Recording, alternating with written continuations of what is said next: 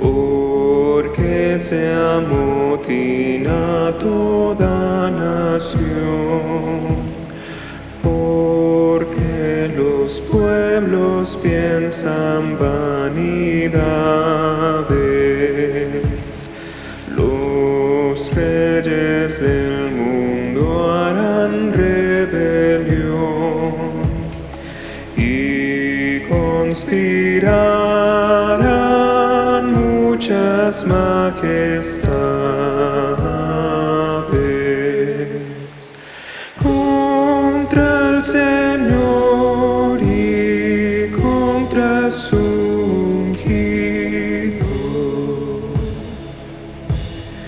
diciendo todos